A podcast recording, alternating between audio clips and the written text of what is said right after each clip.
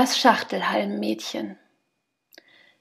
Es lebte einmal eine alte Frau in der Taiga, die hatte nichts als ihre Jurte und fünf Kühe. Einmal ging sie morgens früh auf das Feld. Da sah sie einen Schachtelhalm mit fünf Trieben. Sie pflückte ihn behutsam, ohne dass der Stängel knickte, trug ihn in die Jurte und legte ihn dort auf ihr Kissen. Dann ging sie hinaus, um die Kühe zu melken. Während die Alte bei den Kühen war, hörte sie auf einmal aus der Jurte das Klingen von Glöckchen und Schellen. Sie sprang so eilig auf, dass der Melkeimer umfiel und die Milch herausfloss. Sie schaute in die Jurte, doch da war alles wie zuvor. Der Schachtelhalm lag auf dem Kissen, ein Kräutlein wie jedes andere. Die Alte ging wieder an ihre Arbeit. Da hörte sie wieder den Klang von Glöckchen und Schellen. Schnell sprang sie auf, der Milcheimer fiel um, und als sie in die Jusche kam, saß da auf dem Bett ein wunderschönes Mädchen. Seine Augen glänzten wie Edelsteine, die Brauen schimmerten wie schwarzes Zobelfell. Die alte Frau freute sich, sie sprach Bleib bei mir und sei meine Tochter. So blieb das Schachtelhalmmädchen bei der Alten und sie lebten zusammen wie Mutter und Tochter. Da geschah es, dass der junge Kashid Bergen in der Taiga jagte. Er sah ein graues Eichhörnchen und versuchte es mit seinem Pfeil zu treffen. Doch es war schneller und sprang von Tanne zu Tanne, von Birke zu Lerche, den ganzen Tag lang, bis es schließlich zur Jurte des alten Mütterchens kam. Dort setzte es sich auf eine Föhre. Kashid Bergen sprang vom Pferd, spannte seinen Bogen und schoss. Doch das Eichhörnchen war schneller und der Pfeil fiel hinter der Föhre in den Rauchabzug der Jurte der alten Frau. Der junge Mann stellte sich vor die Jurte und rief Alte, bring den Pfeil heraus. Als er keine Antwort bekam, wurde er wütend und trat ungebeten ein. Da sah er ein Mädchen vor sich, das war so schön, wie er noch nie eines gesehen hatte. Wortlos starrte er das Schachtelhallenmädchen an. Dann stürzte er aus der Jurte, sprang auf sein Pferd und ritt so schnell er konnte nach Hause. Er ging zu seinen Eltern und sprach Bei der Alten mit den fünf Kühen wohnt ein wunderschönes Mädchen. Bittet die Alte um die Hand ihrer Tochter. Der Vater des jungen Kashid Bergen schickte einen Gelehrten und zahlreiche Reiter zur Jurte der Alten. Die Männer waren ganz starr vor Staunen, als sie die Schönheit des Schachtelhallenmädchens sahen. Der Gelehrte fasste sich schließlich, trat vor die Alte und bat um die Hand ihrer Tochter. Ich habe nichts dagegen, antwortete die Alte, aber ihr müsst das Mädchen selbst fragen. Auch die junge Frau war einverstanden. Die Alte handelte als Brautgeld zahlreiche Pferde und Kühe aus, und so wurde man sich einig. Kurze Zeit später trafen die Reiter ein. Sie trieben so viele Pferde und Kühe vor sich her, dass es eng wurde auf dem Land der Alten. Dann brachten sie prächtige Kleider für die Braut. Als das Schachtelhalmmädchen die Brautkleider angezogen hatte, führte man sie zu einem falben Pferd mit einem silbernen Zaun und einem silbernen Sattel, an dem eine silberne Gerte hing. Kaschet Bergen hielt die Braut an der Hand, half ihr dabei, das Pferd zu besteigen, und gemeinsam ritt das junge Paar heimwärts. Sie ritten und ritten. Da sah der Kaschet Bergen auf einmal eine Füchsin. Er sagte, Reite du weiter, ich will die Füchsin jagen. Wenn der Weg sich trennt, so reite nach Osten, dort wo ein Zobelfell hängt. Nach Westen hängt ein Bärenfell mit weißem Hals, dorthin darfst du nicht reiten. Dann sprengte er davon. Das Mädchen ritt weiter und kam zu der Weggabelung. Doch sie wusste nicht mehr, welchen Weg sie nehmen musste und bog nach Westen ab. Bald kam sie zu einer Jurte aus Eisen. Da trat auf einmal die Teufelstochter heraus.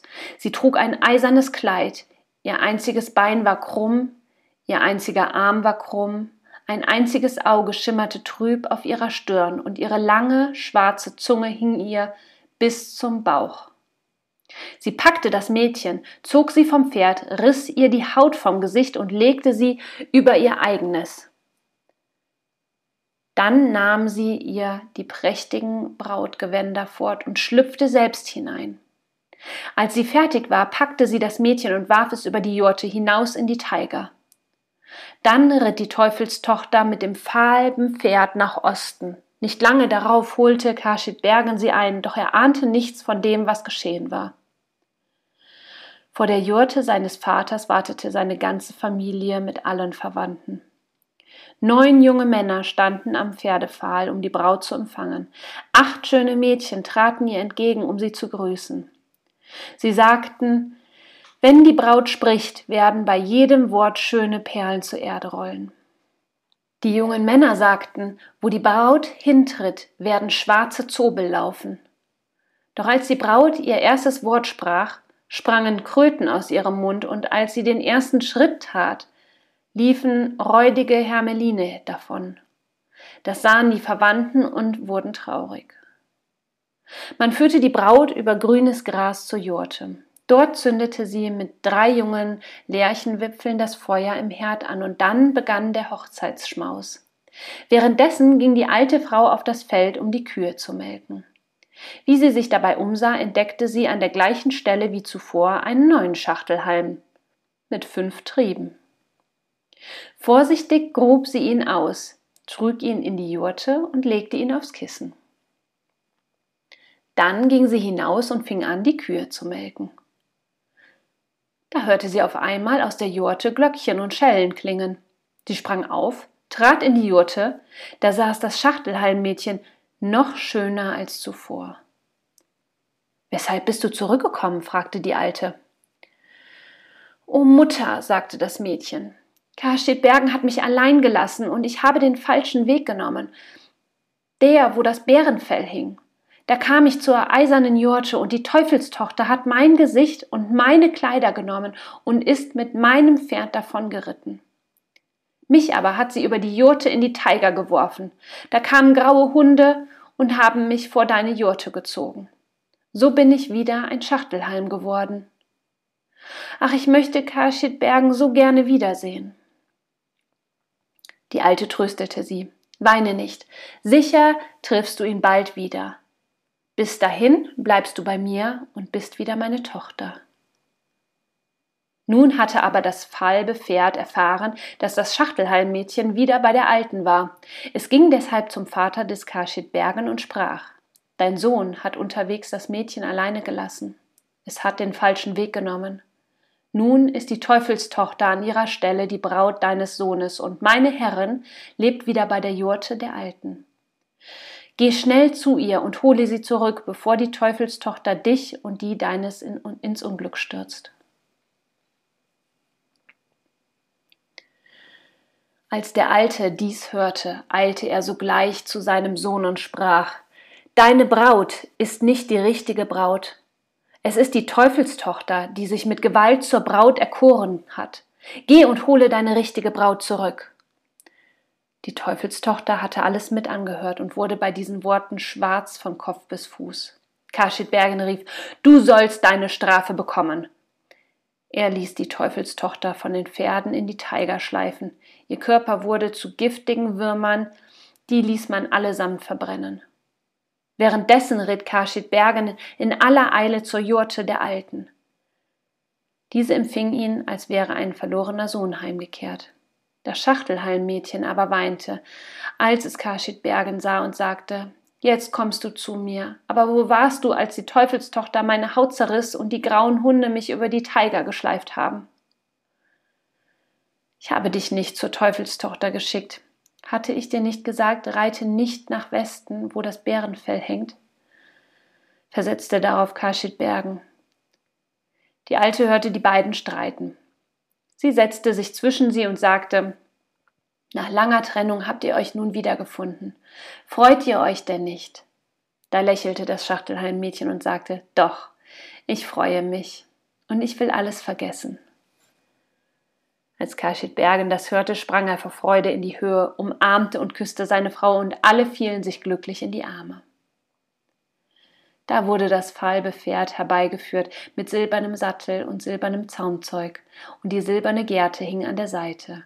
Die junge Frau zog die Brautkleider an, dann ritten sie davon. Sie ritten lange. Der Herbst verging, der Winter kam, und endlich der Frühling, Da kamen sie zur Jurte des Vaters von Kaschid Bergen. Vor der Jurte seines Vaters wartete seine ganze Familie mit allen Verwandten. Neun junge Männer standen am Pferdepfahl, um die Braut zu empfangen. Acht schöne Mädchen traten ihr entgegen, um sie zu grüßen. Sie sagten, wenn die Braut spricht, werden bei jedem Wort schöne Perlen zur Erde rollen.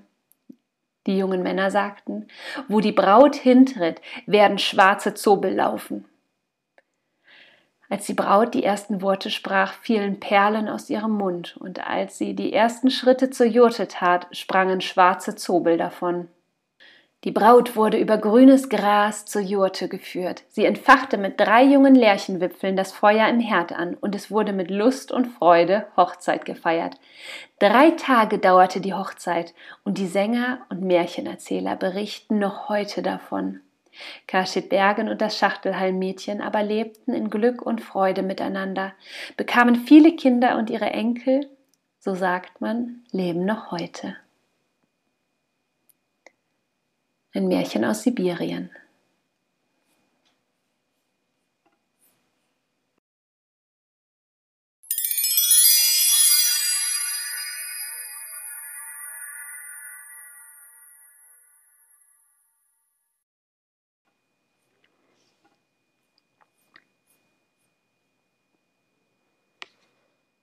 Der Mond und das wundertätige Lebenskraut. In längst vergangenen Zeiten lebte einmal ein Jüngling, der hieß Ainai. Er war sehr klug, gewandt und fleißig, und alle rühmten ihn als einen tüchtigen Burschen. Eines Tages streifte Ainai durch die Berge. Da stieß er plötzlich auf eine Schlange, die armdick und lang war wie ein Wurfspeer.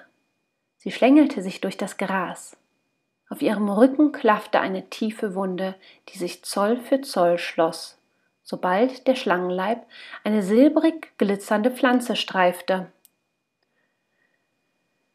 Es dauerte nur eine kleine Weile, bis die Schlange geheilt war und ihres Weges zog.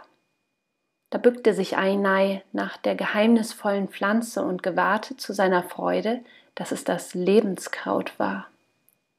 Er grub es behutsam aus, barg den Schatz an seiner Brust und lief nach Hause. Unterwegs fiel sein Blick auf einen Raben, der sich nicht vom Fleck bewegte, obwohl er sich dem Vogel immer mehr näherte. Da sah Ainai, dass der Vogel tot war. Mitleid erfasste ihn, und er dachte, vielleicht hilft das Lebenskraut dem armen Raben. Ainai strich mit der Wunderpflanze über das Gefieder des Vogels und Schon kehrte das Leben in ihn zurück. Ich danke dir, sagte der Rabe, weil du mich vor dem ewigen Schlaf bewahrt hast, will ich dir in Not und Gefahr beistehen und deinem Ruf immer folgen. Mit diesen Worten erhob sich der Rabe und flatterte gemächlich davon. Ainai ging weiter, und bald sah er einen Hirsch im Gebüsch liegen. Auch der Hirsch rührte sich nicht, obwohl Ainai ihm schon ganz nahe war und einen Stein nach ihm geworfen hatte. Als Ainai sah, dass auch der Hirsch schon tot war, erfasste ihn wieder Mitleid und er dachte, mit dem Zauberkraut könnte ich dem armen Hirsch das Leben wiedergeben. Und kaum hatte er die Wunderpflanze den Hirsch berührt, da erhob er sich und sagte zu Ainai, Du hast mich vom Tod auferweckt. Dafür will ich dir dankbar sein. Wenn dir Not und Gefahr drohen, werde ich dir beistehen. Schon erhob sich der Hirsch auf seine schlanken Läufe und sprang davon. Ainai war glücklich, dass er das Lebenskraut gefunden hatte, in dem so unglaubliche und wunderbare Kräfte steckten. Jetzt, wo ich das Lebenskraut besitze, dachte Ainai, werden alle Leiden ein Ende nehmen. Ainai hängte ein Zeichen an seine Hütte und ließ allen Leuten sagen, dass er Krankheiten heilen und Tod austreiben könne. Als es sich herumgesprochen hatte, auf welche neue Kunst sich der tüchtige Ainai verstand, kamen die Kranken in Scharen zu ihm, um das Kraut zu probieren. Wer zu schwach oder zu alt war, den suchte Ainai an seinem Lager auf. So zog er unermüdlich kreuz und quer durch das Land und heilte Krüppel und Gebrechliche mit seinem Zauberkraut. Eines Tages gelangte Ainai in ein Dorf, aus dem herzzerreißendes Wehklagen drang. Da fragte er eine Alte, was geschehen ist. Ach, jammerte die Alte, die junge Tochter unseres Shansu ist gestorben. Bringe mich nur zu ihr, sagte Ainai, ich kann sie ins Leben zurückholen. Ungläubig lief da die Alte zu seinem Dorfgenossen und erzählte ihnen die seltsame Geschichte. Die Zweifler unter ihnen rieten ab, den Burschen zum Shanzu zu führen, denn niemand wollte an das Wunder glauben, von dem Ainai der Alten erzählt hatte. Wollen wir ihn doch auf die Probe stellen, rief eine weißhaarige Frau. Wer Tote aufwecken will, der soll zuerst zeigen, dass er auch Krankheiten zu heilen versteht. Holt den Zauberer her, er soll mir den schmerzenden Rücken heilen. Ainai strich der Alten nur einmal mit dem Lebenskraut über den Rücken und schon war der Schmerz vergessen. Da bewunderten alle den Fremden und begleiteten ihn zum Schanzu. Redselig berichtete die Alte, wie krank und elend sie noch vor wenigen Augenblicken gewesen war. Vielleicht spricht er die Wahrheit und kann mit dem Kräutlein tatsächlich die Toten wieder lebendig machen, meinte sie. Seit seine Tochter nicht mehr lebte, hatte die Trauer den stolzen Shansu gebeugt. Nun hoffte er auf das Wunder, von dem die Stammesgenossen ihm erzählten. Gut, wandte sich der Shansu an den Fremden. Wenn es dir wirklich gelingt, meine Tochter aus dem Totenreich zurückzurufen, soll sie deine Frau sein. Lasst mich sehen, sagte Ainai zuversichtlich. Die Alte führte ihn zum Shansu-Haus, wo das Mädchen wie schlafend auf ihrem Lager ruhte. Wenn auch die Wangen bleich waren, so glich ihr Gesicht der lieblichen Pfirsichfrucht. Ainai nahm das Lebenskraut und strich über das schöne Antlitz des Mädchens. Schon kehrte das Blut in die Adern zurück und die Lippen bewegten sich, als ob die Tote etwas sagen wollte. Nun strich Ainai mit der Zauberpflanze über die Augen des Mädchens, und verwundert blickte es den fremden Jüngling an, der an ihrem Lager kniete. Verlegen wandte es den Kopf ab. Als die Alte gesehen hatte, dass die Tochter des Shansu sich zu regen begann, lief sie hinaus und rief ganz außer sich Sie lebt. Sie lebt. Wie eine Woge drängte die Menge in das Haus, denn jeder wollte sich von dem unglaublichen Wunder überzeugen. Während die Stammesgenossen das Mädchen zum neuen Leben beglückwünschten, wanderten ihre Augen immer wieder verstohlen zu dem fremden Jüngling. Der Shansu hatte indessen seinen Sinn gewandelt. Es ärgerte ihn zu sehr, dass er so voreilig einem unbekannten Burschen seine schöne Tochter zur Frau versprochen hatte. Als nun Ainai aus dem Haus trat, sagte er finster zu ihm Ich will dich für deine Taten belohnen. Du kannst Gold haben, du kannst auch Silber haben, aber meine Tochter, die kann ich dir nicht geben. Ainai antwortete Gold und Silber könnt ihr selbst behalten. Ich will eure Tochter als Lohn.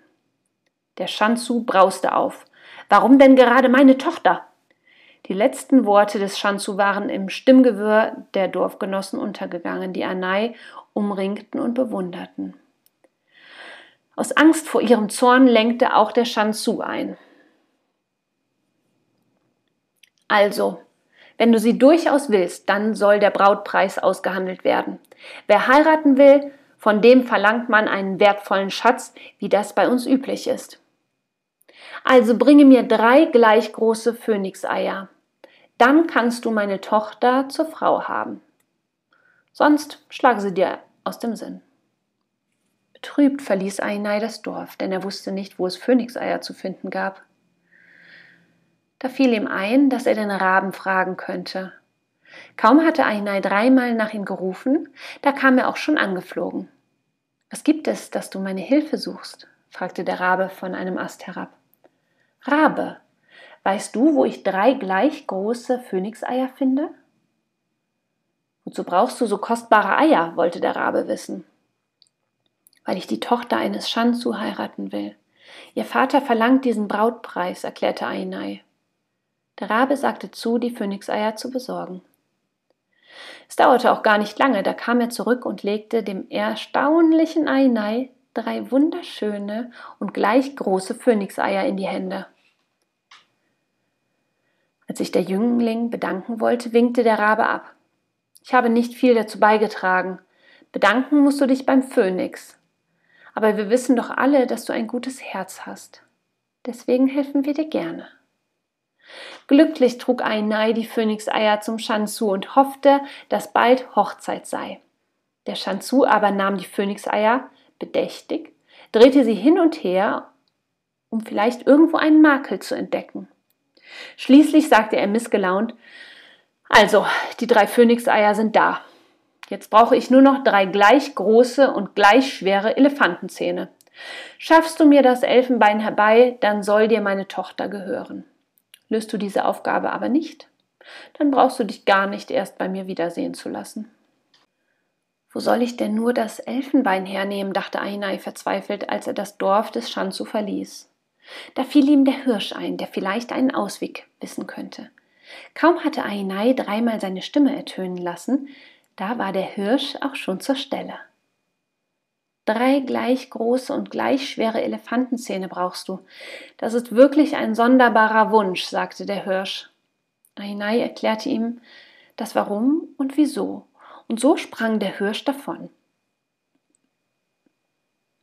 Nach einer Weile schon kam er zurück und legte das Elfenbein vor Ainai hin. Als, er, als sich Ainai bedanken wollte, winkte der Hirsch ab. Beim Elefanten musst du dich bedanken. Ich habe doch nicht viel dazu getan, aber wir helfen dir gerne, weil du ein gutes Herz hast. Und schon war der Hirsch wieder verschwunden. Ainai schleppte das Elfenbein zum Shanzu-Haus und wartete, was der verschlagene Alte diesmal sagen würde.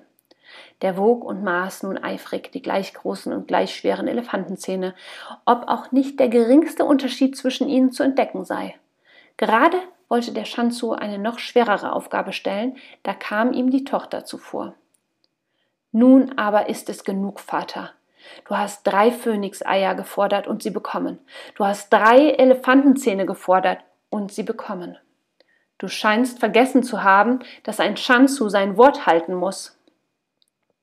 Ohne zu verweilen nahm sie Ainai bei der Hand und die beiden zogen fort, um sich ihre eigene Hütte zu bauen. Das Mädchen besorgte den Hausstand, spann und webte, und Ainai bestellte das Feld. Wenn nötig, ging er zu kranken Nachbarn und heilte sie mit seinem Lebenskraut. So verbrachten die beiden eine lange Zeit zufrieden und glücklich. Aber eines Tages zog ein Unheil auf. Die junge Tochter des Shansu hatte nämlich eine ältere Schwester, die schon längst zu ihrem Mann in ein fernes Dorf gegangen war und lange nicht das Elternhaus besucht hatte.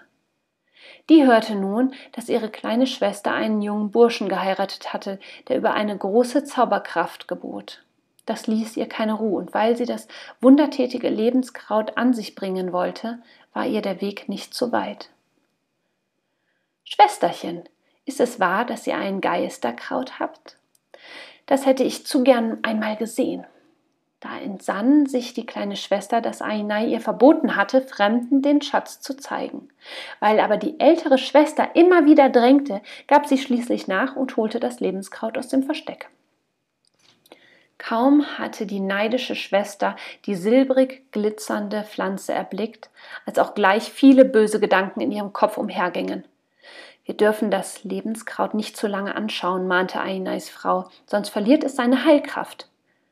Kaum war die große Schwester einen Augenblick allein, da holte sie das Lebenskraut aus dem Versteck, schlich sich zur Tür und warf es rasch in ein Gebüsch, um es später mitzunehmen. Als Ainais Frau entdeckte, dass die Zauberpflanze verschwunden war, machte sie ihrer Schwester bittere Vorwürfe. Darüber gerieten beide in einen grimmigen Streit, der den ganzen Tag über anhielt. Die Nacht brach herein, aber die Schwestern beschimpften einander immer noch. Sogar der Mond hörte das Gezänk. Als er sich zur Hütte schlich, um zu lauschen, worum es sich bei dem Streit eigentlich handelte, fand er plötzlich unter einem Busch das silbrig glitzernde Lebenskraut. Hocherfreut nahm er es an sich und verschwand damit. List und Lüge hatten der großen Schwester nichts eingebracht, und geifernd verließ sie Ainais Haus. Weil aber Ainai nicht wusste, wo die Zauberpflanze geblieben war, ging er zu einem Wahrsager, um sich Rat zu holen. Der Weise befragte seine geheimnisvollen Zeichen und fand bald heraus, dass der Mond das Lebenskraut gestohlen hatte. Ainai aber wollte nicht eher ruhen, als bis das gestohlene Lebenskraut wieder in seinem Besitz war. Kaum zu Hause angelangt, packte er den Reisebeutel, um zum Mond zu gehen und von ihm das Lebenskraut zurückzufordern. Nur mit Mühe vermochte ihn seine Frau von diesem Vorhaben abzubringen. Schau, liebster Mann, der Weg zum Mond ist unendlich weit und kein Mensch ist diesen Strapazen gewachsen. Und so meinst du, wir sollten einfach auf unseren großen Schatz verzichten? warf Ainai missmutig ein. Nein, nein, beruhigte sie ihn. Aber wie wäre es denn, wenn wir den Schakal zum Mond schicken würden? Der Schakal ist ein kräftiges und schlaues Tier. Wir müssen nur richtig erklären, was er tun soll. Dann gelingt es ihm vielleicht. Das gefiel Ainai, und er rief den Schakal herbei, der sofort bereit war, seinen guten Freunden zu helfen. Sie gaben ihm die unendlich lange Himmelsleiter, und der Schakal erstieg die Sprosse für Sprosse. Sieben Tage und sieben Nächte lang brauchte der Schakal, bis er die Gegend, wo der Mond seine Bahn zog, erreicht hatte. Aber der Mond wusste natürlich längst von der Sache und machte sich rechtzeitig aus dem Staub. Der Schakal suchte nun wieder sieben Tage und sieben Nächte den Himmel nach ihm ab, bis er den Burschen endlich fand. Da bist du ja, bellte der Schakal den Mond an. Was fällt dir ein, einfach das Lebenskraut zu stehlen? Was soll ich gestohlen haben? verstellte sich der Mond. Der weise Mann hat gesagt, dass du das Lebenskraut gestohlen hast, und das stimmt auch, stellte ihn der Schakal zur Rede. Wer ist der weise Mann? Ich kenne keine solchen Leute. Was? entrüstete sich der Schakal. Du willst mich hinters Licht führen? Er setzte zum Sprung an und biss den Mond tüchtig in die Wange. Er riss ihm sogar ein Stück davon ab. Gibst du nun das Kraut zurück oder nicht? bellte der Schakal. Ich habe nichts zurückzugeben, wimmerte der Mond. Gut, und wieder biss der Schakal tüchtig zu, so dass der Mond noch ein Stück von seiner Wange einbüßte und mit Wehgeschrei davonlief. Aber der Schakal verfolgte den Mond so lange und riss immer wieder ein Stück von ihm ab, bis er des Jagens müde wurde. Während sich der Schakal ausruhte, griff der Mond zum wundertätigen Lebenskraut und bestrich seine Wunden damit. Nach kurzer Zeit schon war alles verheilt und der Mond erstrahlte wieder voll und rund am Himmel. Da der Schakal einsah, dass gegen den Mond nichts auszurichten war, wollte er nun zu Ainai zurückkehren und ihm von den dreisten Streichen des Mondes berichten. Doch als er nach der Himmelsleiter Ausschau hielt, war sie nicht mehr aufzufinden. Die Tage waren nämlich wärmer geworden und da hatten sich Ameisen über die Himmelsleiter hergemacht und sie ganz und gar zernagt. So musste der Schakal bleiben, wo er war. Immer und immer wieder reißt er Stücke vom Mond ab, weil dieser das Lebenskraut nicht herausgibt. Doch dem Mond macht das nichts mehr aus. Er behütet eifersüchtig das gestohlene Lebenskraut und heilt von Vollmond zu Vollmond seine Wunden damit. Ein Märchen aus China.